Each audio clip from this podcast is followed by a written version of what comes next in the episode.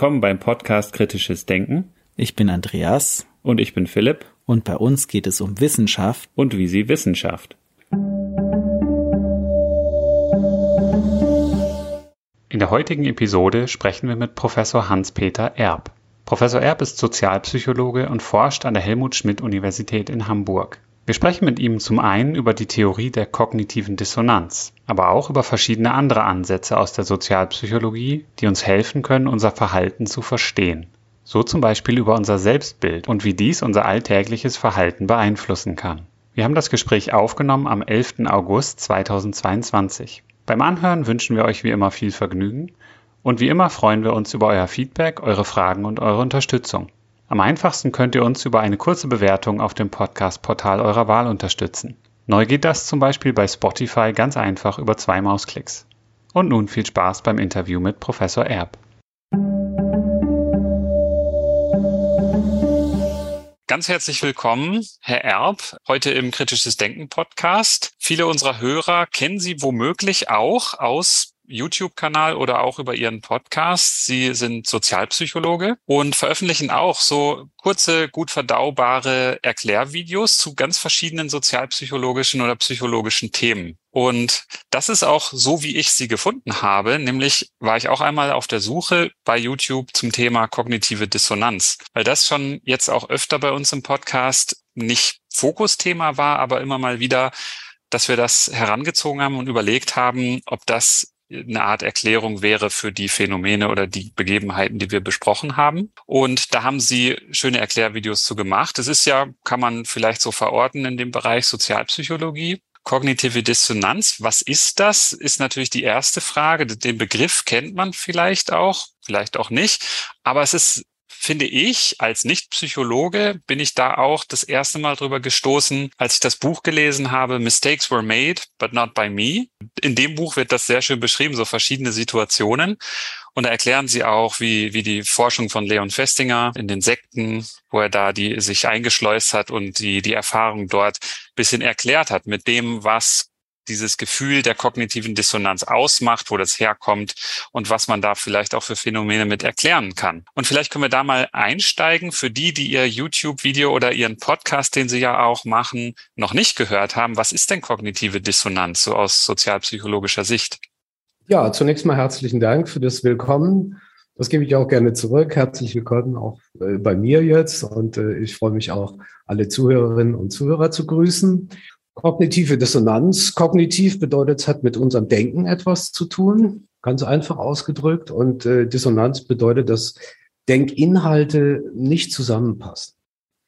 Typischerweise wird untersucht, das sind zwei Inhalte, über die wir denken können und äh, die wollen einfach nicht zusammenpassen. Und dann erleben wir ein aversives Gefühl, wie wir in der Psychologie sagen. Also das ist ein Zustand, den wir nicht mögen. So kann man es, glaube ich, ausdrücken.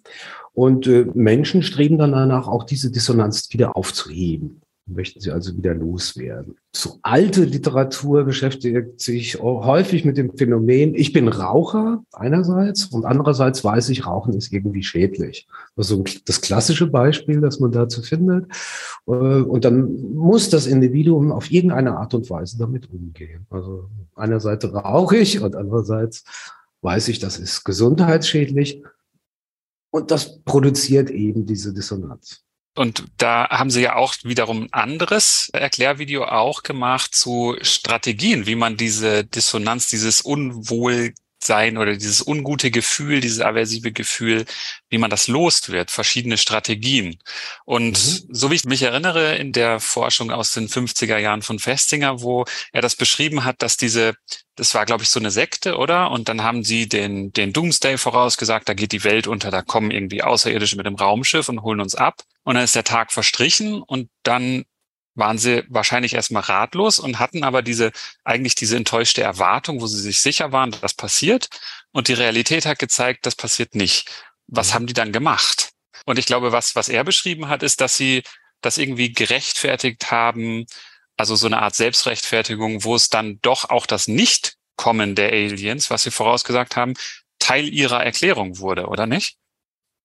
Ja, also die, äh, wenn ich mich recht erinnere an diese Geschichte, äh, ist das so, dass die ihre, ihr Narrativ verändert haben und äh, diesen Aliens eine andere ja, Absicht unterstellt haben, damit das am Ende wieder stimmig wird für sie.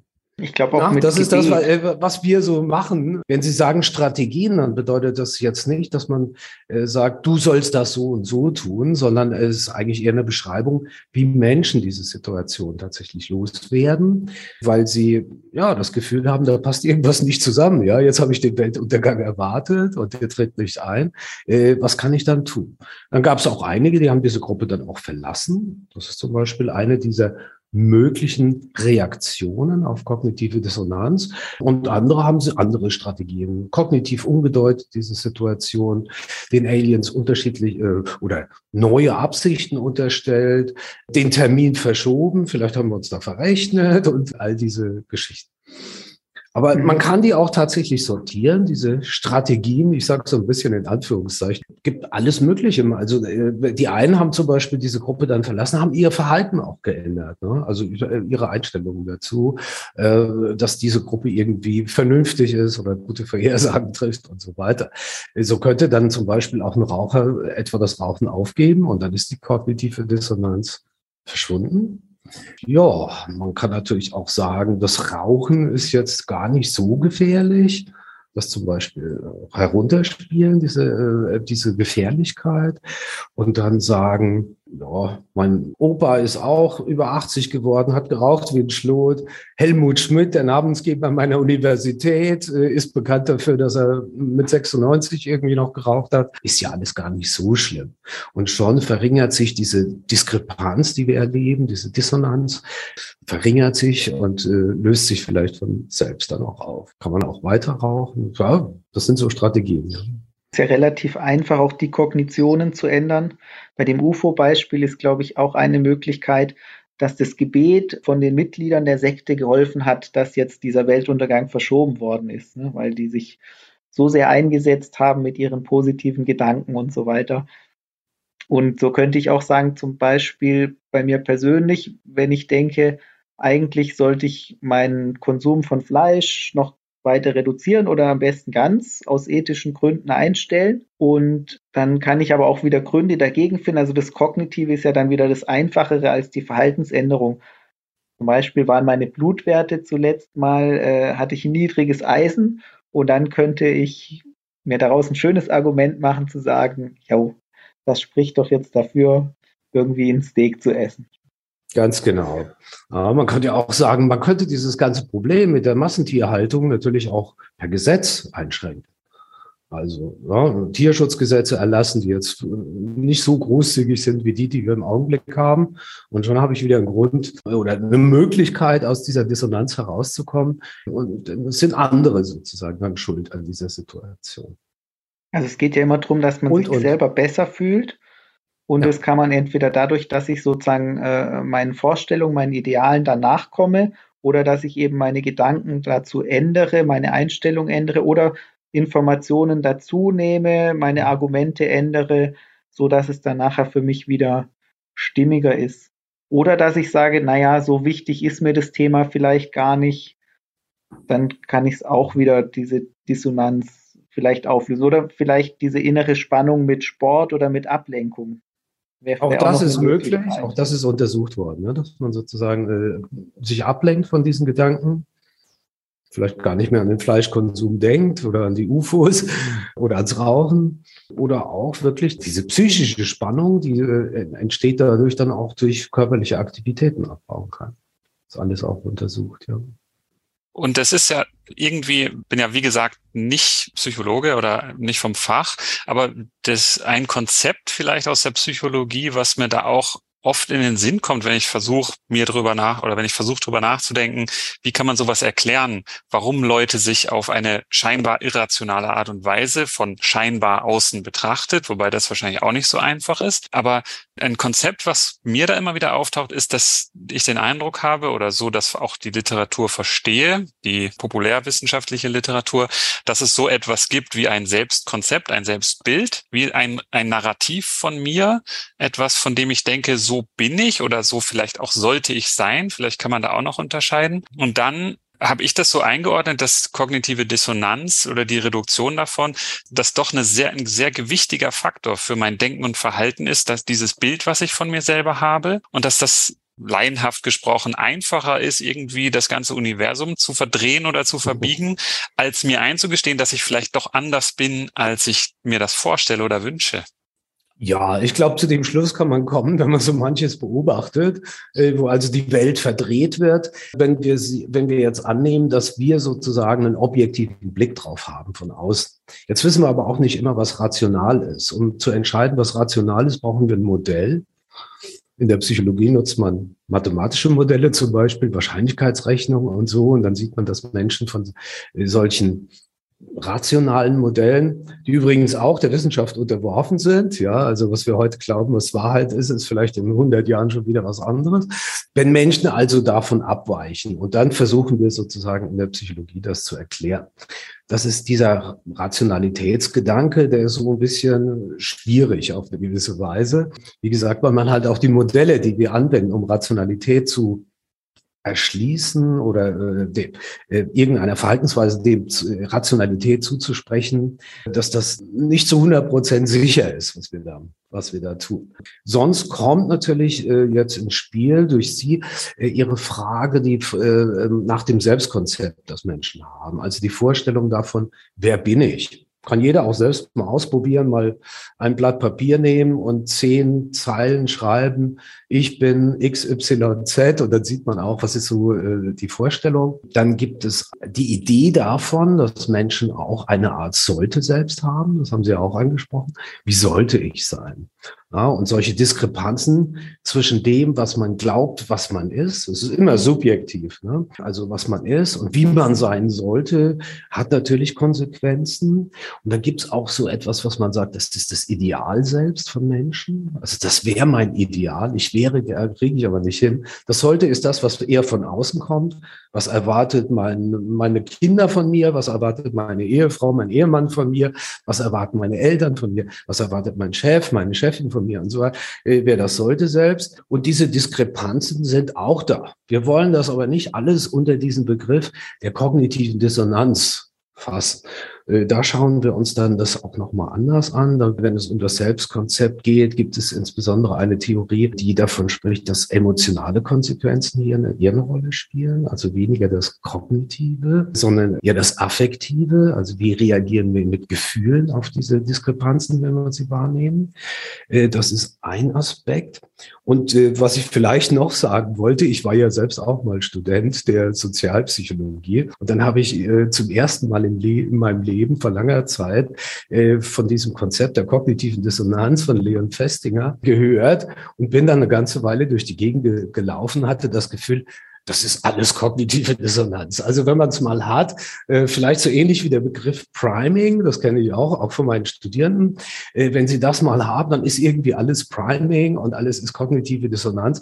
Äh, das kriegt dann so eine gewisse Inflation, was dann aus der wissenschaftlichen Perspektive dazu führt, dass dieser inflationär verwendete Begriff dann irgendwann auch an Erklärungskraft verliert. Da sind wir sozusagen ein bisschen vorsichtiger. Es ist nicht immer alles kognitive Dissonanz, äh, was nach kognitiver Dissonanz ausschaut. Äh, trotzdem, Sie haben recht, das ist bestimmt ein wichtiger Aspekt. Also ich erlebe es ja auch. Ne? Äh, ich habe jetzt, die Spülmaschine bei mir ist kaputt, jetzt habe ich mit der Hand gespült, das, das Wasser wird aber mit Gas aufgewärmt. Ja, jetzt habe ich das schon so verinnerlicht mit diesem Gasproblem und so weiter, dass ich auf einmal kognitive Dissonanz beim Geschirrspülen äh, erlebt habe. Äh, wie verrückt ist das denn? Hätte mir das einer vom halben Jahr gesagt, hätte ich gesagt, du spinnst.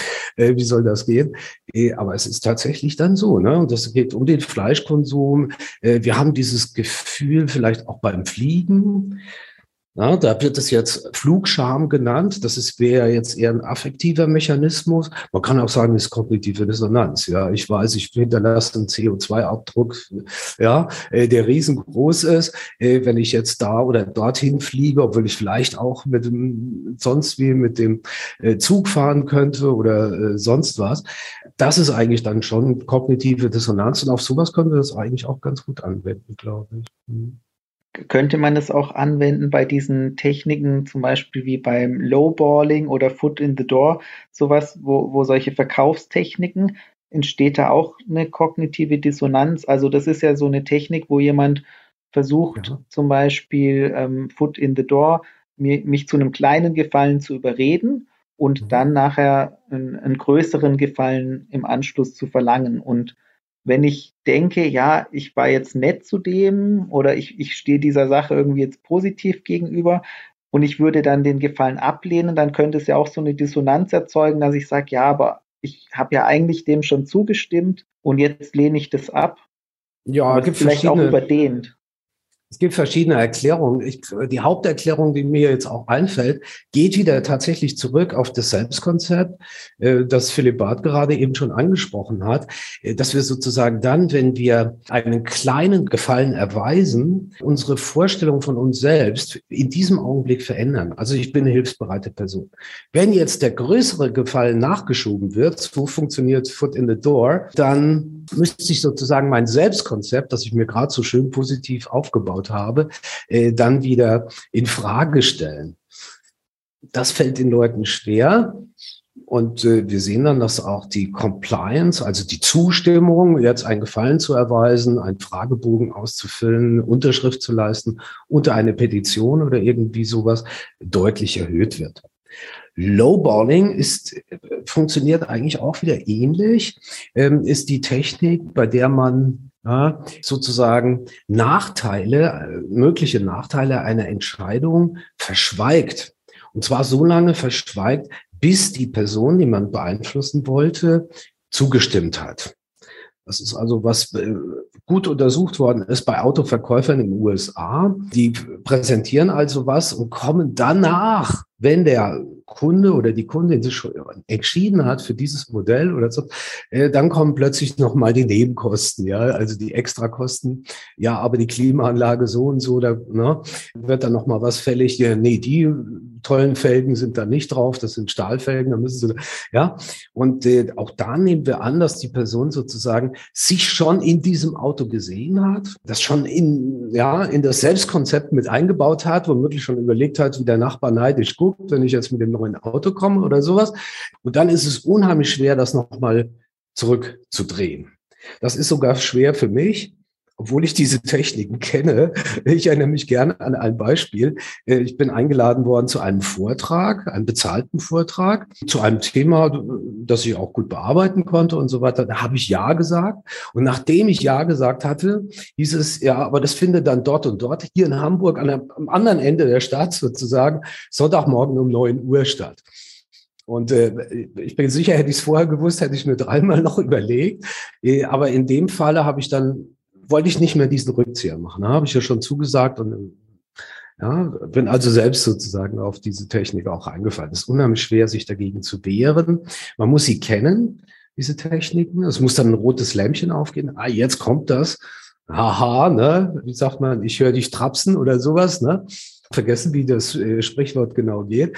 Also Nachtigall, ich höre dir trapsen. Genau, wunderbar, vielen Dank. Also die Nachtigall trapst da und jetzt geht mein rotes Lämpchen an und jetzt muss ich sozusagen ja aus diesem Gefühl herauskommen, das ich ja auch habe, dass wir alle haben, dass wir auch dann haben, wenn wir die Technik durchschauen, muss ich da wieder rauskommen und sozusagen das korrigieren. Immer wenn Emotionen im Spiel sind, ist es richtig schwierig. Ja. Geht man denn davon aus, dass dieses, wenn man da jetzt so ein Selbstkonzept annimmt, dass das immer und konsistent oder permanent da ist? Oder wird das dann in so einem Moment, wo man angesprochen wird, hey, sind Sie Tierfreund? Dann sage ich ja. Und in dem Moment wird das erst so bewusst oder präsent, dass man die Aufmerksamkeit drauf hat und dann funktioniert das? Ja, also das Selbstkonzept ist sozusagen konzipiert, ich bleibe bei diesem schönen Wort, konzipiert, also in der Wissenschaft als etwas Überdauerndes. Aber, jetzt kommt das wie immer, das Aber, es kommt drauf an, also wir können dieses Selbstkonzept auch verändern in bestimmten Situationen, zum Beispiel das Selbstwertgefühl. Wenn wir Leute zum Beispiel seltsame Kleidung anziehen, so eine Technik, und dann merken wir, dass das Selbstwertgefühl sinkt und dieses Selbstkonzept damit natürlich auch irgendwie beeinflusst wird. Oder ich, wir bekommen eine schöne Rückmeldung über eine bestandene Prüfung. Na, ich rede jetzt so ein bisschen aus dem Universitätskontext, das ist mehr so mein Alltag. Kriege ich eine Rückmeldung, äh, Prüfung toll bestanden, 1,0, irgendwie sowas, äh, dann verändert sich auch das Selbstkonzept. Aber, wie gesagt, äh, solche Veränderungen sind eher kurzfristig und ähm, in der Wissenschaft ist man doch sehr stark interessiert an dem langfristigen Selbstkonzept. Also die Vorstellung, wer bin ich, verändert sich relativ träge, sage ich mal. Kurzfristige Ausschläge nach oben und unten sind möglich, sind experimentell auch herstellbar, aber im Großen und Ganzen, wie gesagt, ist es halt relativ träge und verändert sich eher nicht so schnell.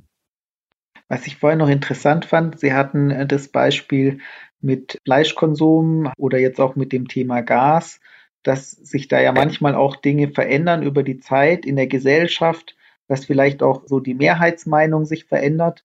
Da haben Sie auch zu geforscht, zu so Minderheitenmeinungen, Minoritäten. Und das ist ja beim Klimawandel interessant, dass es da ja so eine Veränderung gab, dass es zuerst so eine Minderheitenmeinung war und jetzt eigentlich eher die gängige Meinung das ist eine Situation, wo wir was tun müssen oder wo, wo wir handeln sollten oder die wir ernst nehmen sollten. Es ist interessant, weil ja zunächst einmal, wie, wie kommt es dazu, dass dann wirklich auch sich die Mehrheit der Menschen nachher die Meinung verändert?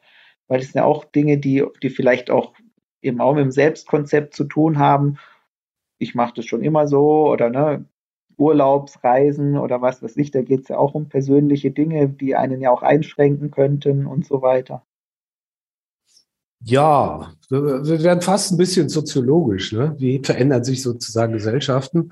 Aber am Ende ist es natürlich auch das Individuum, das reagiert auf sozialen Einfluss. Und in dem Fall, so wie Sie es beschreiben, auf sozialen Einfluss von zunächst einmal Minderheiten. Und wir haben natürlich irre viele Minderheiten, Minderheitenpositionen, äh, die sich artikulieren, die sich heute vielleicht auch besser artikulieren können als noch vor 20 Jahren, weil es eben das Internet noch nicht gab und heute, äh, wer eine Tastatur besitzt, ist ein Autor. So einfach ist das. Und äh, man hat natürlich da auch viel mehr Möglichkeit, noch neue Menschen zu erreichen, im Vergleich etwa zu etablierten Medien. Ja, die haben das äh, damals ja noch dominiert. So, jetzt habe ich also eine, eine Minderheit und wir fokussieren natürlich natürlich, wenn wir das betrachten, jetzt so zu dritt hier in dieser Runde von außen und viele Menschen auch, äh, fokussieren natürlich auf die Minderheiten, die auf eine gewisse Weise erfolgreich waren kriegen aber gar nicht mit die vielen Minderheiten, die nun überhaupt nicht erfolgreich waren ähm, und äh, die äh, deren Meinung irgendwo untergegangen ist. Also na, fällt mir auch nicht irgendwie ein, äh, müsste da vielleicht äh, auch in meiner privaten äh, Erinnerung ein bisschen kramen, um, äh, um da irgendwelche Beispiele zu finden. Sie sind jedenfalls nicht präsent. So, wie schaffen es Minderheiten, die Mehrheit zu überzeugen? Minderheiten äh, sind zunächst mal sehr auffällig wenn sie etwas vertreten und wenn sie äh, etwas vertreten, was dem eigentlichen Denken der Mehrheit oder auch fühlen und bewerten und so weiter der Mehrheit widerspricht. Da sind sie relativ auffällig. Äh, das kann man nutzen. Und das, äh, dabei ist es wichtig, wenn man als Minderheit konsistent agiert. Man muss also bei verschiedenen Gelegenheiten immer wieder die abweichende Position vertreten. Das haben wir bei erfolgreichen min ehemaligen Minderheitenpositionen natürlich erlebt, äh, sei es die Umweltbewegung, sei es die äh, Frauenbewegung, USA, diese Menschenrechtsbewegung und so weiter. Die waren also konsistent, einerseits über unterschiedlichste Situationen hinweg, andererseits auch geschlossen als Gruppe. Das ist auch wichtig, dass man sozusagen geschlossen auftritt gegenüber der Mehrheit. Und äh, auf der Grundlage kommt es dann zu einer Vorstellung der Mehrheit, die jetzt immer noch nicht davon überzeugt ist, was die Minderheit präsentiert, äh, aber die, die sind sich ihrer Sache eben sicher, die müssen überzeugt davon sein. Und ähm, dann fängt die Mehrheit tatsächlich an, auch über diese vorgebrachten Argumente, über das, was da äh, gefordert wird und so weiter, fängt an, darüber nachzudenken. Und das ist wahrscheinlich der, äh, der entscheidende Prozess. Dass dann, wenn man darüber nachdenkt und die Argumente schlüssig sind und die Argumente passen zu dem, was man auch erlebt, dass man dann äh, konvertiert sozusagen zur Minderheitenmeinung. Das ist, beschreibt diesen Prozess des sozialen Wandels, glaube ich, am besten. Ist jetzt nicht meine Theorie, ich habe noch mal andere. Geht zurück auf einen gewissen Serge Moscovici, vielleicht kennt den jemand, hat den jemand gehört. Ähm, und das ist sozusagen schon seit langem eine gängige Theorie, die diesen Prozess des sozialen Wandels gut erklären kann. Trifft das denn auch zu, wenn ich mir das jetzt vorstelle, in den sozialen Medien? Da kriege ich mitunter ja teilweise gar nicht mehr mit, was objektiv gesprochen Minderheiten- und Mehrheitsmeinung ist, sondern da formen sich ja auch durch Algorithmen bestimmt bestimmte Bubbles. Dann habe ich ja eigentlich immer das Gefühl, ich bin in der Mehrheit. Wäre das dann auch so? Es gibt ja in den sozialen Medien jede Position vertreten in allen Bereichen des Spektrums von Extrempositionen bis, bis in die Mitte und auf die andere Seite. Ich würde aber mal das so einschätzen, dass in den sozialen Medien die Meinung, die ich vertrete, durch den Algorithmus bestimmt, für mich wahrgenommen immer die Mehrheitsmeinung ist.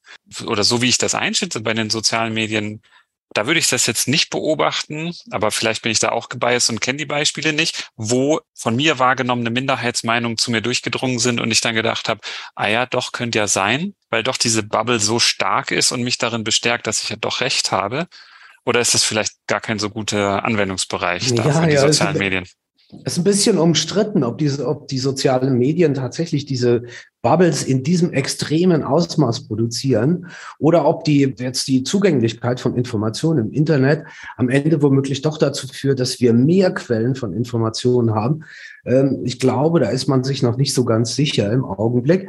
Äh, dieses Bubble-Phänomen erlebe ich natürlich auch, wenn ich äh, mich in den Medien da bewege und habe dann häufig das Gefühl, äh, dass irgendein Algorithmus mir vorschlägt, etwas, was zu mir passt also zum Beispiel zu meinen Einstellungen passt. Wenn ich dann ne, äh, bei einer Partei länger geklickt habe als bei der anderen, dann kriege ich davon wieder eher mehr. Brauchen wir aber auch keine Medien dazu. Das hat man übrigens auch im Zusammenhang mit kognitiver Dissonanz untersucht, dass Menschen natürlich auch Informationen suchen, die kognitive Dissonanz reduzieren und umgekehrt auch äh, Informationen vermeiden, die kognitive Dissonanz produzieren könnte. Also brauchen wir gar nicht die sozialen Medien. Äh, da können wir uns selbst beobachten. Wenn wir uns gerade einen Pullover gekauft haben, gehen wir nicht ins nächste Geschäft und schauen, ob es den dort billiger gegeben hätte. Oder, äh, na, äh, oder lesen bevorzugt äh, den Test, in dem das eigene Smartphone äh, besonders gut, gut abschneidet oder die eigene Automark oder was immer sie da einsetzen mögen. Also Frau brauchen wir das, glaube ich, nicht. Aber ich finde schon auch im Internet, es gibt ja diese Tendenz in Gruppen, die dann homogen sind, dass so eine Meinung vielleicht auch extremer wird, weil ich, wenn ich das Gefühl habe, naja, ich vertrete jetzt die Meinung der Gruppe, dann will ich noch was dazu sagen, dann muss ich eigentlich schon das noch mal ein bisschen pointierter vorbringen, äh, vielleicht noch ein bisschen extremer, damit ich überhaupt was zu sagen habe in der Gruppe, werde ich, werde ich es vielleicht noch deutlicher formulieren. Und wenn ich jetzt im Internet äh, ist es schon leichter, in so eine Gruppe zu geraten, wo vielleicht alle auch sehr homogen über ein bestimmtes Thema denken, dass ich das dann auch vielleicht in, richtige, in Richtung extremere Beurteilungen entwickelt, könnte ich mir Richtig. vorstellen. Richtig. Das ist ein schönes Phänomen, aber das braucht, auch dafür brauchen wir nicht das Internet. Das ist ein Phänomen, das auch schon seit Jahrzehnten bekannt ist und auch untersucht wird. Wir nennen das Gruppenpolarisierung. Also wenn Gruppen zusammensitzen und da sich so eine gewisse Meinung zu, durchsetzt, äh, typischerweise wird das im Labor untersucht mit zehn Leuten oder sowas oder auch nur fünf oder sechs. Da so eine, gewisse Präferenz für eine Richtung ist, dann schaukeln die sich, gerade wie Sie es selbst äh, beschrieben haben, schaukeln die sich sozusagen gegenseitig auf. Der eine sagt ein bisschen was, der andere fügt noch ein bisschen was hinzu. Und äh, auf diese Weise wird dann diese, die Gruppenentscheidung, die dann am Ende getroffen wird, typischerweise extremer als die Entscheidung, die einzelne Menschen treffen würden unter gleichen vergleichbaren Bedingungen.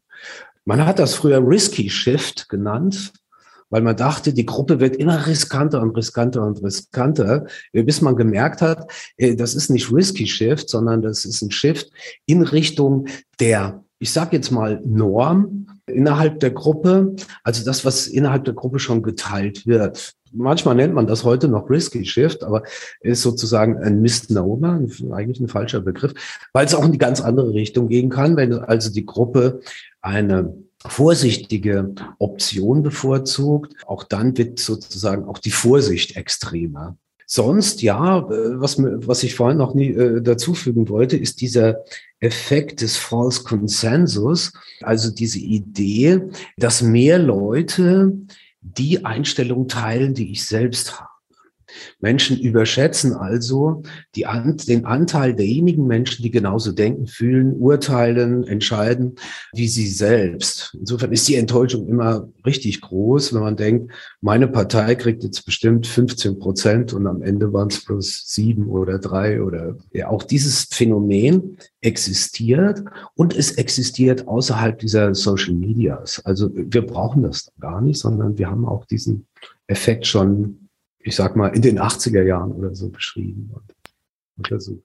Ja. Ist das dann irgendwie so eine Art von das, so in der Terminologie von, von Schulz von Thun zu sprechen, dass jeder in seinem inneren Team einen kleinen Narzissten hat, der davon überzeugt ist, dass die eigene Meinung und Haltung die, die wichtigste, die, die beste und die richtigste ist? Ja, ne, wenn man das Narzissmus nennen will. Äh, ich, bin so ein bisschen ja, vorsichtig bei diesem Begriff. Der wird ja auch oft verwendet, um Leute zu, ja, mit Schimpfworten zu, wie ein Schimpfwort wird er äh, manchmal verwendet. Du bist ein Narzisst und so weiter. Und äh, man muss sagen, dass äh, diagnostizierte Narzisstinnen und Narzissten natürlich auch irgendwie ein, ein, psychisches Problem haben. Ja, das ist also eine Persönlichkeitsstörung und äh, die wünscht man auch keinem. Insofern bin ich da so ein bisschen kritisch mit diesem Begriff.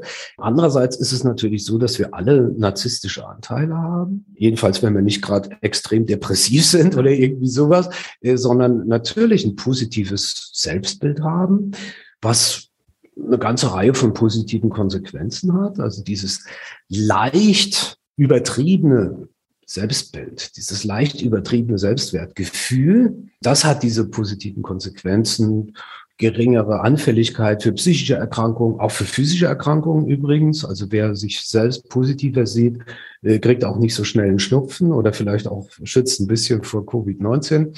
Äh, keine Ahnung, das äh, ist ja auch so eine Infektionskrankheit. Es führt dazu, dass wir uns höhere Ziele setzen, als wir vielleicht realistisch uns setzen dürften, wenn wir uns realistisch sehen würden. Also streben wir ein bisschen was an, was ein bisschen über dem ist, ähm, was wir realistisch erreichen können. Und dann haben wir vielleicht Glück. Oder es hilft uns einer aus und dann erreichen wir das Ziel trotzdem, obwohl es unseren realen Fähigkeiten gar nicht so sehr entspricht. Wird in verschiedenen ja, Kontexten auch untersucht, auch innerhalb von Organisationen. Ne, die Beförderung, die ist so lange, bis äh, der, der befördert worden ist, da sitzt, wo er nicht hingehört, also ne, äh, sozusagen inkompetent geworden ist, weil die Anforderungen gestiegen sind. Äh, all das. Das Peter-Prinzip, oder? Ja, so heißt das genau. Warum so heißt, weiß ich jetzt eigentlich auch gar nicht. Ja, Sie sprechen so viel an. Ich bin ich immer so das wandelnde Lexikon äh, für Psychologie oder auch für Sozialpsychologie. Aber ja, äh, zurück. Gesunde Menschen haben so leicht narzisstische Anteile und das ist auch ganz normal. Das kann man auch messen.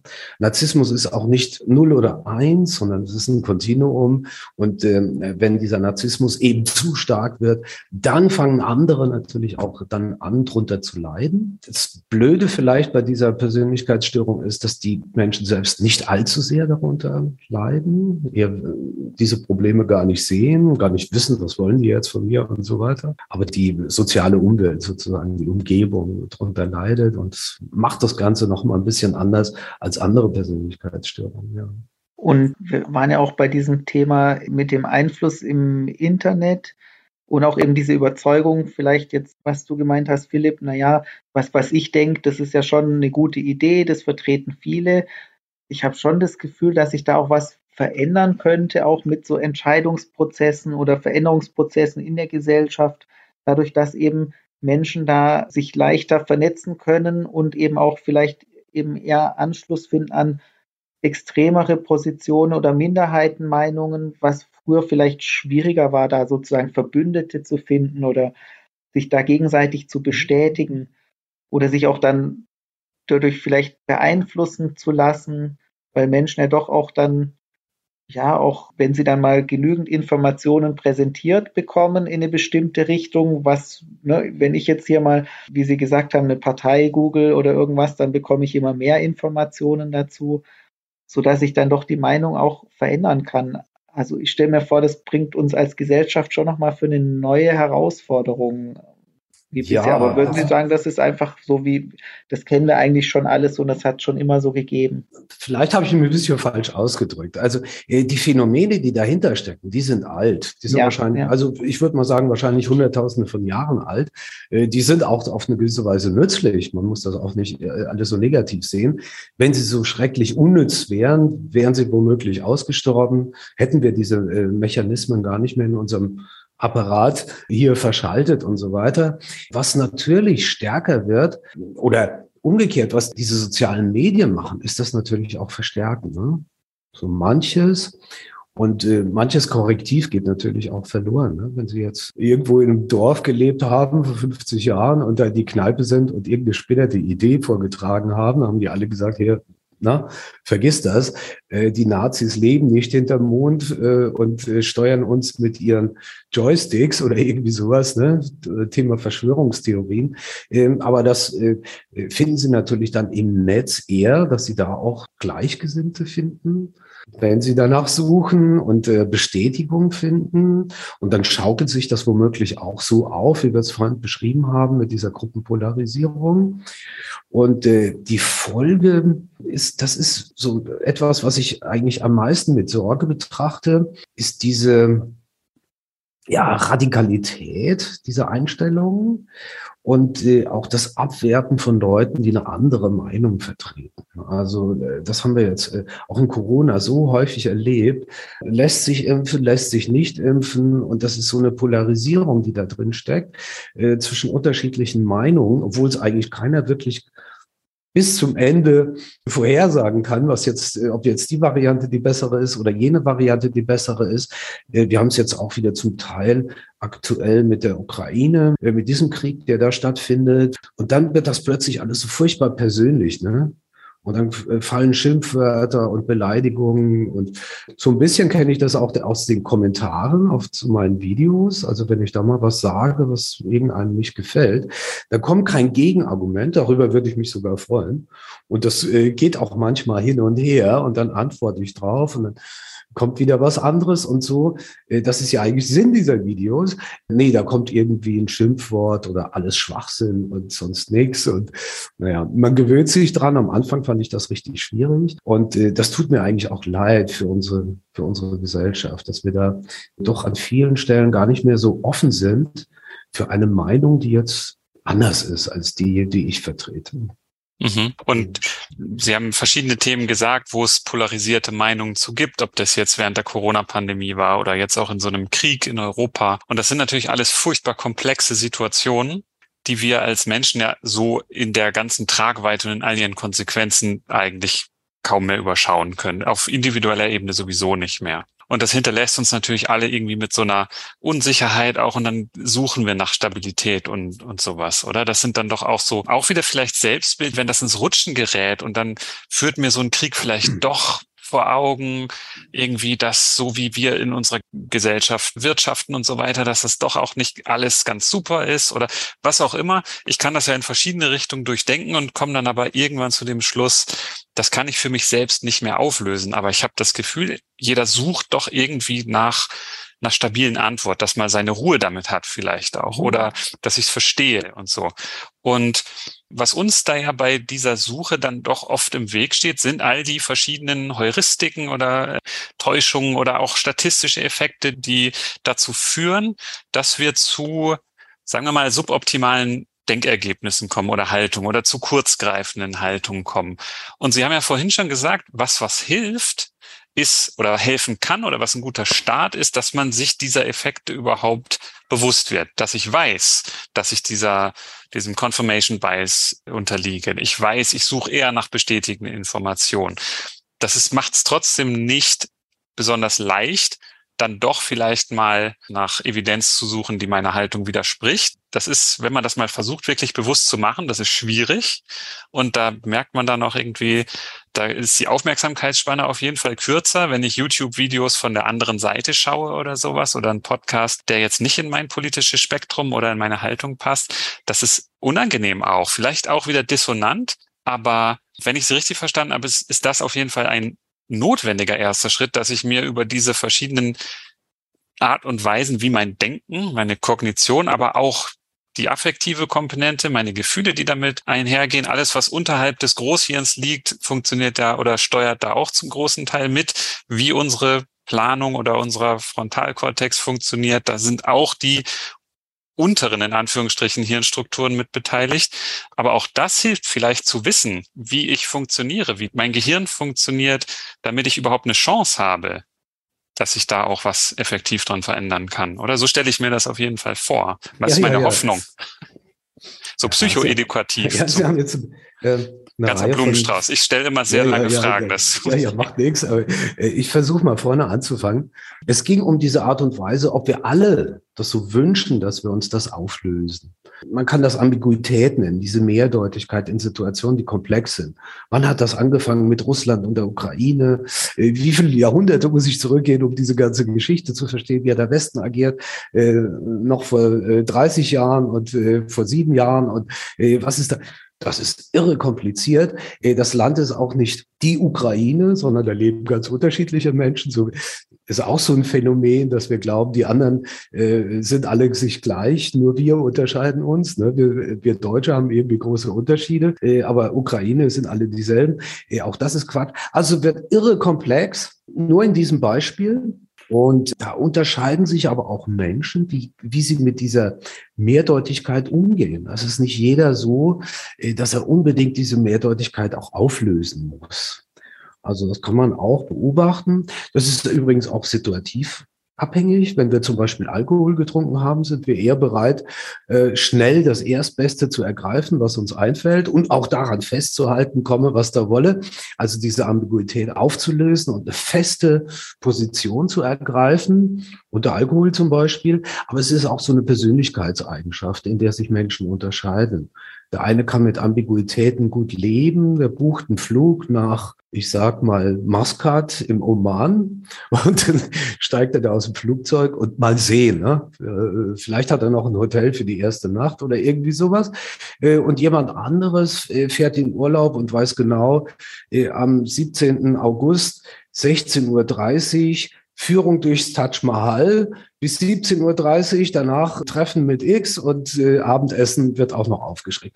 So unterscheiden wir uns. Also äh, es lohnt sich sozusagen, wenn man in eines dieser Extreme gefallen ist, äh, auch mal darüber zu reflektieren. Wenn ich vielleicht einer, der unbedingt die Antwort braucht, es hat auch viel mit dem Kontrollbedürfnis zu tun, aber ich will jetzt nicht allzu weit ausholen, äh, dass wir sagen, äh, sozusagen uns auch unterscheiden, wie sehr wir Kontrolle brauchen und äh, etwas zu verstehen verstehen bedeutet natürlich auch Kontrolle darüber zu haben, zumindest psychisch, auch wenn ich es nicht auf oder äh, an oder abstellen kann. Also äh, vermittelt auch ein Gefühl der Kontrolle. Das ist dieser eine Aspekt. Und dann sagen Sie, äh, dass wir natürlich auf der Suche nach Wahrheit sind. Ich glaube, das haben Sie nicht wörtlich gesagt oder nicht, aber ist auf eine gewisse Weise unterstellt. Und das ist auch, was die Psychologie sozusagen unterstellt, dieses Bedürfnis, die Welt zu verstehen auf eine gewisse Weise. Wir wollen ja auch richtige Entscheidungen treffen. Ich will die richtige Wohnung mieten. Ich will das richtige Smartphone kaufen, das zu mir passt. Ich will die richtige Frau heiraten oder den richtigen Mann, je nachdem. So versuchen wir natürlich irgendwie das Richtige zu finden und ähm, landen dann bei diesem äh, Wunsch, bei diesem Bedürfnis, das Richtige zu finden, natürlich auch in Ecken, wo wir sozusagen in Fallen tappen, in kognitive Fallen tappen. So kann man das sagen. Ne? Und dann haben Sie den Be Begriff der Heuristiken angesprochen. Heuristiken, das sind einfache Entscheidungsregeln, die uns helfen, typischerweise im Alltag, dann, wenn wir geringe Motivation verspüren, über etwas länger nachzudenken oder vielleicht auch die Kapazitäten nicht frei haben, äh, weil wir mit was anderem beschäftigt sind, oder äh, schnell eine Entscheidung zu treffen. Das ist so fast wie so ein Autopilot, ähm, dem wir da manchmal folgen. Und ja, das führt wahrscheinlich äh, in den allermeisten Fällen zu guten Entscheidungen, zumindest halbwegs guten Entscheidungen, auch zu guten Urteilen über irgendetwas. Aber man kann natürlich Situationen konstruieren, in denen diese Heuristiken sozusagen Fehler produzieren. Das machen Psychologinnen und Psychologen ganz besonders gerne, weil sie dann, wenn dieser Mechanismus zu einem Fehler führt, etwa ein rationales Modell, hatten wir vorhin auch schon, irgendwie eine Statistik oder eine Wahrscheinlichkeitsrechnung, diesem rationalen Modell widersprechen, dann lernen wir viel über diesen Vorgang, der da ist. Das ist so ähnlich wie in der Wahrnehmung. Wenn Sie da optische Täuschungen beobachten, da lernen wir viel mehr über den Sehapparat und wie das alles funktioniert mit unserer visuellen Wahrnehmung, als wenn wir beobachten, wenn jemand auf eine Flasche guckt. Ich habe hier gerade eine Flasche stehen, deswegen fällt mir das am schnellsten an. Da habe ich noch nicht so viel gelernt. Also das ist verzerrt so ein bisschen diese Vorstellung von äh, dem, was Heuristiken eigentlich sind. In den allermeisten Fällen sind sie nützlich funktionieren und äh, ist auch ganz gut. Aber sie führen natürlich auch zu Fehlurteilen, zu Fehlschlüssen. Das ist, was die Wissenschaft am ehesten interessiert natürlich, weil wir da am meisten lernen, wie genau sind die Abweichungen von rationalen äh, Modellen, äh, in welche Richtung geht das und so weiter. Also da gibt es ja ganze Poster über ganze Listen von verschiedenen Verzerrungen oder Denkfehlern. Und ich habe das auch mal irgendwo gesehen, da gab es die Fallacy Fallacy hieß das. Das war in einem in einer Diskussion, dass es quasi auch ein, ein informell logischer Fehlschluss ist, zu behaupten, wenn mir jemand irgendwie ein falsches Argument an den Kopf wirft oder selber einem Confirmation Bias beispielsweise unterliegt, und ich dann eigentlich nur sage, dein Argument ist falsch, weil du dem Confirmation Bias unterliegst. Was selbst wieder ein Fehlschluss ist, weil man kann ja auch Recht haben, aber aus den falschen Gründen oder was auch immer. Und das habe ich tatsächlich auch immer mal wieder so in der Skeptiker-Szene, also so die, die Leute, die, sagen wir mal, Rationalitätsfans sind und eigentlich darin bestrebt, mehr Rationalität in, in unsere Welt zu bringen, in politischen Entscheidungen, worin auch immer die dann manchmal habe ich das Gefühl, ein bisschen übers Ziel hinausschießen mit der Vorgabe, jetzt, jetzt darf man eigentlich keine informellen Fehler mehr machen, also erst recht keine formellen logischen Fehler. Und mein Eindruck ist, das geht nach hinten los, weil der Eindruck entsteht, so ein bisschen so oberlehrerhaft mit erhobenem Zeigefinger, ich, ich zeige dir jetzt immer, was bei dir im Denken falsch läuft, ohne selber zu merken. Und das ist immer wieder ein Thema auch bei uns im Podcast mit vielen Gästen gewesen. Wenn wir die Frage stellen, was heißt kritisches Denken? Wie kann man da ein bisschen dahinter kommen? Wie kann man das praktizieren? Dann ist ist der erste Schritt immer, das auch bei sich selber zu beobachten und nicht bei anderen. Was uns aber dann nicht immer leicht fällt. Also es ist leicht, Fehler bei anderen zu finden, aber bei einem selber nicht. Deswegen ist da immer auch unsere Einladung gewesen und auch was, was, was ich persönlich jetzt auch in diesem Podcast gelernt habe, ist, dass ein großer Teil vom kritischen Denken ist, dass man selbstkritisch denkt und auch die eigenen Haltung, das eigene Denken, die eigenen Gefühle und sowas sich bewusst macht und auch hinterfragt. Weil wir gerade eben von, von den Heuristiken gesprochen haben oder von den Fallacies, von den Denkverzerrungen und Fehlern. Und da wäre auf jeden Fall finde ich als Empfehlung sehr hilfreich. Und da gibt es sehr viele Konzepte auch aus der Sozialpsychologie, auch viele Erklärvideos von Ihnen, wo so ein einzelnes Konzept erklärt ist oder auch ein Denkfehler erklärt ist. Und dann finde ich es spannend, das mal auf sich selber anzuwenden und zu überlegen, wann habe ich denn das letzte Mal so eine Art von Denkverzerrung gemacht? Wo bin ich da in so eine Falle getreten, wie Sie es genannt haben? Wann war das letzte Mal? Und ich könnte mir vorstellen, dass es bei vielen, oder ich könnte mir vorstellen, ich weiß aus eigener Erfahrung, wenn ich das versuche, dann ist das schwierig. Ich habe da größte Schwierigkeiten, da wirklich mich hinzusetzen und mir das zu überlegen. Da ist dann blank. ich weiß, es liegt ja. auch wahrscheinlich an meinem Selbstbild, weil ich das gar nicht sehen will. Ja, da gibt es auch unterschiedliche Gründe dafür. Äh, wir haben natürlich irgendwo Experimente, die äh, verdeutlichen äh, das theoretische Konzept dahinter. Ne? Wir sagen, es gibt den Anker-Effekt, die Anker ist so Klassiker oder die Verfügbarkeitsheuristik oder sowas. Und dann haben wir schöne Experimente dazu, die verdeutlichen das dann auch, so dass es meinen Studierenden zum Beispiel dann leichter fällt, das theoretische zu den theoretischen Zusammenhang zu verstehen, wenn sie, äh, wenn sie hören, wie sieht das Experiment dazu aus. Und dann müssten wir sozusagen, wenn wir das begriffen haben, und dann können die auch ihre Klausur schreiben und so weiter, alles gut, äh, dann müssten wir aber jetzt durch die Welt laufen und äh, sozusagen suchen. Ne? Äh, wo bin ich der Verfügbarkeitsheuristik unterlegen oder wo äh, ist die Repräsentativitätsheuristik? Das sind ja alles diese Begriffe. Es gibt einen Katalog, ich glaube, von über 100 äh, dieser äh, ähm, Heuristiken. Ich weiß nicht mal, ob das so sinnvoll ist, ob man die eine oder andere nicht da mit einer Überschrift zusammenpacken könnte. Jeder Autor, jede Autorin ist natürlich bemüht, die eigene Heuristik da äh, in der Literatur zu verankern und die da zu präsentieren. Da fehlt es in der Psychologie selbst häufig nur auch an sozusagen der theoretischen Arbeit, die auch zusammenzufassen. Aber das ist nochmal ein anderes Thema. Und Ihre Frage, wo war sie jetzt noch?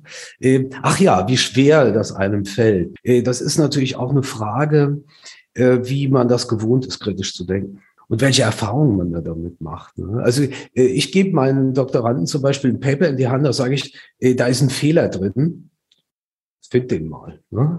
Und im Grunde ist sowieso alles falsch, was da drin steht, weil in 100 Jahren denken wir komplett wieder anders. Dann äh, spiele ich persönlich zum Beispiel Schach, schreibe mir meine Züge auf in im Club und dann merke ich hinterher, wenn ich das nachspiele und äh, mir auch vom Computer helfen lasse, das zu analysieren, äh, merke ich auch, wo ich meine Fehler gemacht habe. Also diese Erfahrungen, die sind, glaube ich, sehr wichtig. Wenn man die hat, und ähm, manchen äh, entgehen solche Erfahrungen, weil sie sich da in diese Situation nicht hineinbewegen. Und äh, möglicherweise, weil ihnen auch die Expertise fehlt, die eigene Expertise eigene zugeschriebene Expertise, ich mache schon wieder Anführungszeichen in die Luft, aber die muss ich ja dazu sagen hier im Podcast, äh, die eigene zugeschriebene Expertise auch kritisch zu hinterfragen. Ne? Wir kommen dann zu diesem Dunning-Kruger-Effekt, der natürlich auch ja weit diskutiert wird, auch in der populärwissenschaftlichen Literatur dazu. Wie soll ich merken, wie blöd ich bin, wenn ich blöd bin? Ja, also das fällt mir vielleicht dann auch leichter, weil ich weiß, ich habe auf einem gewissen Gebiet eine Expertise über viele Jahrzehnte und merke, wenn es jetzt um Außenpolitik geht, da fehlt mir das, ja. Und ich merke, wenn es um äh, Astrophysik geht, fehlt mir das auch. Also äh, halte ich mich da mal lieber zurück. Aber wenn ich das nicht habe, dann bin ich sehr schnell für alles Mögliche Experte. Und wenn es nur das Fußballspiel der Nationalmannschaft ist, wo dann irgendwie 15 Millionen Experten vor dem Fernseher sitzen und die Entscheidung des Bundestrainers äh, korrigieren und, und äh, für falsch halten das macht das alles natürlich ein bisschen komplexer, als einfach nur zu sagen, guck dir das mal an. Ja, was äh, der Erb da auf seinem YouTube-Kanal zur Verfügbarkeitsheuristik gesagt hat und such mal Beispiele in deinem Leben und, und, und das ist richtig schwierig, da stimme ich Ihnen auch zu. Also kriegen wir dann so von hinten, ne? es geht ja sozusagen von hinten irgendwie eine konkrete Situation, da muss ich die aufdröseln das ist auch generell in der Psychologie nicht so leicht. Also äh, wenn ich jetzt ein konkretes Urteil habe, wir nehmen mal ein Urteil als Beispiel von einer Person in einer Situation, äh, die findet irgendwie irgendwas auf einer Skala von eins bis zehn, acht positiv ist gut. Ja, wie ist dieses Urteil zustande gekommen? Ja, das ist unheimlich schwierig, selbst wenn wir diese Heuristiken untersuchen, die ex, also manchmal, manche sind richtig stabil, extrem stabil. Die Verankerungsheuristik ist so ein Beispiel. Äh, selbst dann habe ich natürlich Varianz. Also zwischen den einzelnen Versuchspersonen gigantisch und die müssen wir rausrechnen, damit wir am Ende diesen Effekt schön klar äh, darstellen können. Und ähm, das ist also auch äh, von, aus der wissenschaftlichen Perspektive wirklich nicht einfach, komplett aufzudröseln, wie ist es genau in diesem Augenblick zu diesem Urteil gekommen war der vielleicht in guter Stimmung und hat deswegen positiv gekreuzelt. Das ist auch so ein klassischer Effekt, den wir untersuchen, dass eben gute Stimmung zu positiveren Urteilen führt. Ja, oder war es der Ankereffekt oder war es dies oder war es das? Wir unterscheiden uns da übrigens auch nicht von anderen Wissenschaften. Also auch wenn Sie sich vorstellen, dass Sie, äh, Sie sitzen am offenen Fenster und da bläst der Wind raus und es fällt ein Blatt Papier nach draußen. Fragen Sie mal einen Physiker, danach, dass er berechnen soll, wo dieses Blatt Papier liegt, äh, also am Ende liegt, ne, wo es landet. Ja, und das sind richtig gute Modelle, die die haben im Vergleich zur Psychologie. Also die haben Formeln und Fallgesetze und Luftwiderstand. Also ich habe ja keine Ahnung davon. Ich stelle mir das nur so vor. Äh, könnten eine, eine Million Parameter, was weiß ich, äh, hier irgendwie in die Gleichung setzen, was wir in der Psychologie gar nicht können. Dafür wissen wir viel zu wenig. Und trotzdem wird Ihnen der Physiker oder auch äh, ein Techniker, Ingenieur und so weiter am Ende nicht klar sagen können, das Blatt Papier landet da und dort. So ja. ist es etwa auch mit diesen Urteilen. Also äh, man muss das alles ein bisschen relativ sehen. Das ja. ist jedenfalls meine Erfahrung. Ja. Also würde ich genauso unterschreiben und deswegen sage ich eigentlich auch immer, dass Physik schon eigentlich ein relativ leichtes Fach ist. Also leicht in Anführungszeichen auch wieder. Und auch, wenn ich jetzt aus dem vierten Stock ein Blatt rausschmeiße, wo landet das? So viele Parameter. Aber in der Physik kann ich zum Beispiel sagen, ich habe ein mathematisches Pendel oder ich habe ein Wasserstoffatom. Da kann ich relativ genaue quantenelektrodynamische Berechnungen machen. Und da könnte ich sagen, das ist genau. Wenn ich aber schon ein Molekül auf diese Art und Weise beschreiben will, dann wird es sehr schwierig mit einfach ein paar Atomen. Und dann, wenn ich in dieser, da gibt's ja diese schönen zehn Hochbücher, wenn ich so ähm, eine Größenordnung zehn rauszoome, dann habe ich kein Wasserstoffatom mehr, sondern habe ich irgendwie so ein Molekülbrei, vielleicht eine Zelle oder ein DNA-Molekül. Und je weiter ich rausgehe, desto mehr brauchen wir zum Beschreiben Modelle, die Vereinfachung von dem sind, was wirklich auf der untersten Ebene, wenn man die irgendwie definieren könnte, stattfindet. Und auch wenn ich da einfache kleine Störungen habe, was, wie die sich auswirkt. Da kennt man vielleicht den Begriff des Butterfly-Effekts, ja, der Schmetterlingseffekt in der Meteorologie oder Klimamodellberechnung und sowas. Da sind kleine Störungen, haben zum Teil später große Auswirkungen. Ähnlich vielleicht auch, wenn ich das Blatt fallen lasse. Und so ist es in der Psychologie. Da geht es ja drum, im Grunde genommen, wie ist die Wechselwirkung von Menschen mit sich selbst oder miteinander und der Umwelt und das sind schon so stark vereinfachte Modelle, die wir da zum Beschreiben nehmen. Da geht notwendigerweise sehr viel von der Realität wieder in Anführungsstrichen verloren. Aber ein anderes Mittel haben wir eben nicht. Wir können Probleme auf psychologischer Ebene besprechen oder wir könnten jetzt sagen, ich möchte kognitive Dissonanz gerne quantenmechanisch beschreiben. Dann kommt aber wahrscheinlich eher Geschwurbel raus, weil das ist komplett nicht da, wo wir jetzt mit unseren Möglichkeiten sind, verständnismäßig. Ja, man versucht das ja auch, dann äh, auf Hirnfunktionen zu reduzieren. Ne? Und das ist mhm. eigentlich, na gut, es ist umstritten. Aus meiner Sicht ist das ein guter Ansatz. Aber mhm. es ist meilenweit davon entfernt, mhm. auf so elementarer Ebene irgendwie äh, zu beschreiben zu können, warum jetzt jemand die Partei X wählt oder äh, Coca-Cola besser findet als Pepsi-Cola oder irgendwie äh, sowas, ja. was uns im Alltag begegnet. Ja. Genau, also wir, wir ähm, haben Gehirne und da sind Milliarden von Neuronen und anderen Nervenzellen, die sind irgendwie verschaltet, die sind in verschiedenen Ebenen, die arbeiten nicht nur mit elektrischen Signalen, sondern auch mit Neuromodulatoren, mit Hormonen und was da alles. Mhm. Das ist so unglaublich komplex. Das sind so viele von diesen zehn Hochebenen, die wir runtergehen müssten, bis wir irgendwie in einen Bereich kommen, wo die Wissenschaft Stand heute ein Erklärungspotenzial hat, was stark genug ist, um das auch irgendwie zu erklären. Da, da würde ich auch sagen, prinzipiell könnte man das. Also man kann ja Neuronen anschauen und wie interagieren. Das ist sicher keine Magie und auch nicht, wie man vielleicht früher geglaubt hat, so ein Elan vital oder so, so Kräfte, die spirituell sind oder überhaupt die ganzen dualistischen Theorien, dass man irgendwie was Geistiges hat, was Materielles. Ich glaube, prinzipiell ist es schon erklärbar, aber wir können das nicht. Aber Noch lange nicht. Vor dem Hintergrund dieser Komplexität ist es ja eigentlich umso erfreulicher, wie viel wir dann zum Beispiel trotzdem in so einem Experiment durch so einen Bestätigungsfehler oder eine Ankerheuristik eigentlich erklären können. Man kann nur einen begrenzten Teil erklären, aber vor dem Hintergrund dieser Komplexität ist es, kann man eben aus unterschiedlichen Perspektiven betrachten. Man kann sagen, das ist, äh, ist erfreulich, was wir da eigentlich schon aussagen können und andererseits kann man natürlich auch sagen, ja, aber da gibt es ja noch so viel Varianz, was wir alles nicht wissen und eben nicht erklären können. Und das ist ja aber auch das Schöne, dass man nicht alles immer erklären kann und herleiten kann. Das wäre ja auch ziemlich uninteressant im Leben, wenn ich jetzt vorausberechnen könnte, was jetzt äh, eine Person als nächstes sagt oder dergleichen. Mhm. Das wäre vielleicht auch nochmal ein Thema für eine andere Episode Determinismus, auch aus, aus naturwissenschaftlicher Sicht, weil da gibt es ja auch unterschiedliche Ansichten, wie man an das Thema rangeht.